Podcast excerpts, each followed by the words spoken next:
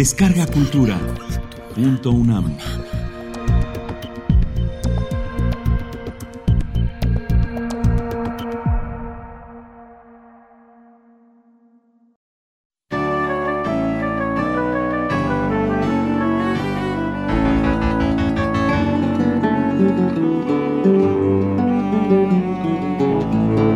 Cuentos de Horacio Quiroga.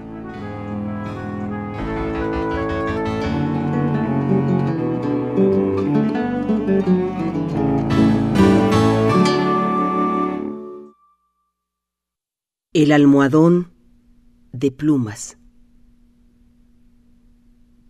Su luna de miel fue un largo escalofrío. Rubia, angelical y tímida, el carácter duro de su marido heló sus soñadas niñerías de novia. Ella lo quería mucho. Sin embargo, a veces con un ligero estremecimiento, cuando volviendo de noche juntos por la calle, echaba una furtiva mirada a la estatura de Jordán, mudo desde hacía una hora. Él, por su parte, la amaba profundamente sin darlo a conocer. Durante tres meses, se habían casado en abril, vivieron una dicha especial. Sin duda, hubiera ella deseado menos severidad en ese rígido cielo de amor, más expansiva e incauta ternura. Pero el impasible semblante de su marido la contenía siempre. La casa en que vivían influía un poco en sus estremecimientos. La blancura del patio silencioso, frisos, columnas y estatuas de mármol, producía una otoñal impresión de palacio encantado. Dentro, el brillo glacial del estuco, sin el más leve rasguño en las altas paredes, afirmaba aquella sensación de desapacible frío.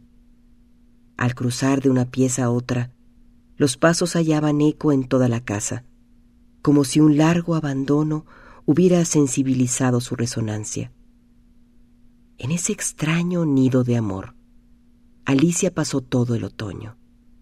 No obstante, había concluido por echar un velo sobre sus antiguos sueños y aún vivía dormida en la casa hostil, sin querer pensar en nada hasta que llegaba su marido.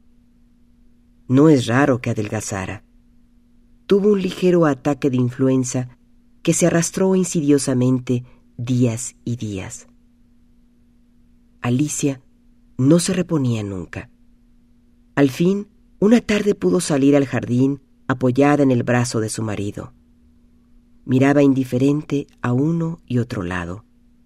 De pronto Jordán, con honda ternura, le pasó muy lento la mano por la cabeza, y Alicia rompió en sollozos echándole los brazos al cuello. Lloró largamente todo su espanto callado, redoblando el llanto a la menor tentativa de caricia. Luego, los sollozos fueron retardándose. Aún quedó largo rato escondida en su cuello, sin moverse ni pronunciar una palabra.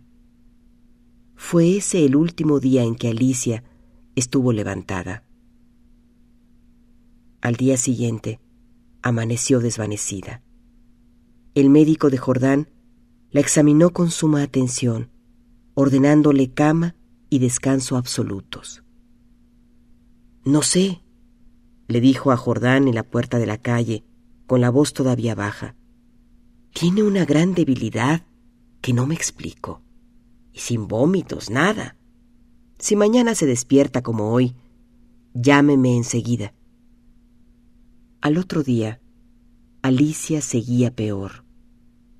Hubo consulta constatóse una anemia de marcha agudísima, completamente inexplicable. Alicia no tuvo más desmayos, pero se iba visiblemente a la muerte. Todo el día el dormitorio estaba con las luces prendidas y en pleno silencio. Pasábanse horas sin que se oyera el menor ruido. Alicia dormitaba. Jordán vivía en la sala, también con toda la luz encendida paseábase sin cesar de un extremo a otro con incansable obstinación. La alfombra ahogaba sus pasos. A ratos entraba en el dormitorio y proseguía su mudo vaivén a lo largo de la cama, deteniéndose un instante en cada extremo a mirar a su mujer. Pronto, Alicia comenzó a tener alucinaciones, confusas y flotantes al principio, y que descendieron luego a ras del suelo. La joven, con los ojos desmesuradamente abiertos, no hacía sino mirar la alfombra a uno y otro lado del respaldo de la cama. Una noche quedó de repente mirando fijamente. Al rato abrió la boca para gritar y sus narices y labios se perlaron de sudor. Jordán. Jordán. clamó, rígida de espanto, sin dejar de mirar la alfombra. Jordán corrió al dormitorio y al verlo aparecer, Alicia lanzó un alarido de horror. Soy yo, Alicia. Soy yo. Alicia lo miró con extravío. Miró la alfombra. Volvió a mirarlo y después de largo rato de estupefacta confrontación, se serenó.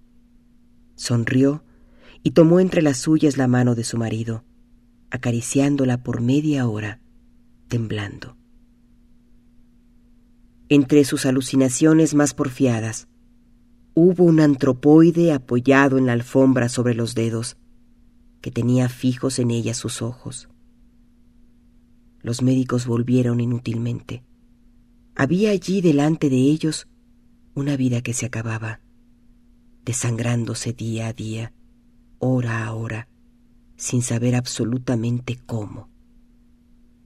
En la última consulta, Alicia yacía en estupor, mientras ellos pulsaban, pasándose de uno a otro la muñeca inerte. La observaron largo rato en silencio y siguieron al comedor. Se encogió de hombros desalentado su médico. Es un caso serio. Poco hay que hacer. Solo eso me faltaba, resopló Jordán, y tamborileó bruscamente sobre la mesa. Alicia fue extinguiéndose en su delirio de anemia, agravado de tarde pero remitía siempre en las primeras horas. Durante el día no avanzaba su enfermedad, pero cada mañana amanecía lívida, en síncope casi. Parecía que únicamente de noche se le fuera la vida en nuevas oleadas de sangre. Tenía siempre al despertar la sensación de estar desplomada en la cama con un millón de kilos encima. Desde el tercer día, este hundimiento no la abandonó más. Apenas podía mover la cabeza. No quiso que le tocaran la cama, ni aun que le arreglaran el almohadón. Sus terrores crepusculares avanzaban ahora en forma de monstruos que se arrastraban hasta la cama y trepaban dificultosamente por la colcha. Perdió luego el conocimiento. Los dos días finales deliró sin cesar a media voz.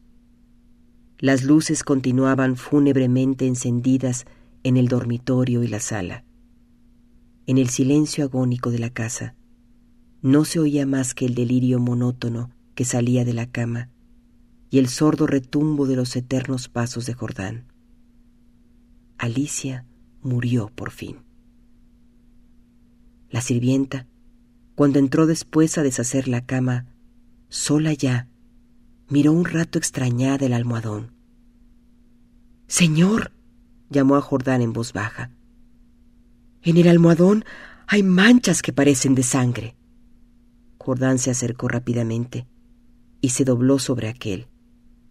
Efectivamente, sobre la funda, a ambos lados del hueco que había dejado la cabeza de Alicia, se veían manchitas oscuras. Parecen picaduras, murmuró la sirvienta, después de un rato de inmóvil observación. Levántelo a la luz, le dijo Jordán. La sirvienta lo levantó, pero enseguida lo dejó caer y se quedó mirando a aquel lívida y temblando. Sin saber por qué, Jordán sintió que los cabellos se le erizaban. ¿Qué hay? murmuró con voz ronca. Pesa mucho, articuló la sirvienta sin dejar de temblar. Jordán lo levantó. Pesaba extraordinariamente. Salieron con él y sobre la mesa del comedor, Jordán cortó funda y envoltura de un tajo. Las plumas superiores volaron y la sirvienta dio un grito de horror con toda la boca abierta, llevándose las manos crispadas a los bandos. Sobre el fondo, entre las plumas, moviendo lentamente las patas velludas, había un animal monstruoso, una bola viviente y viscosa, estaba tan hinchado que apenas se le pronunciaba la boca. Noche a noche, desde que Alicia había caído en cama, había aplicado sigilosamente su boca, su trompa, mejor dicho, a las sienes de aquella, chupándole la sangre. La picadura era casi imperceptible. La remoción diaria del almohadón sin duda había impedido al principio su desarrollo pero desde que la joven no pudo moverse, la succión fue vertiginosa. En cinco días, en cinco noches, había vaciado a Alicia.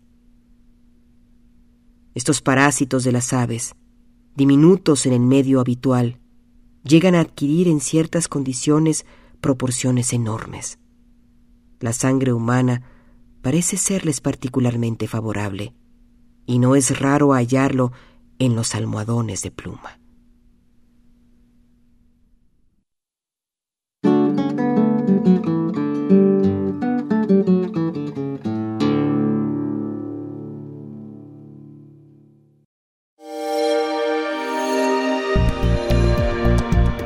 Descarga Cultura. Punto UNAM.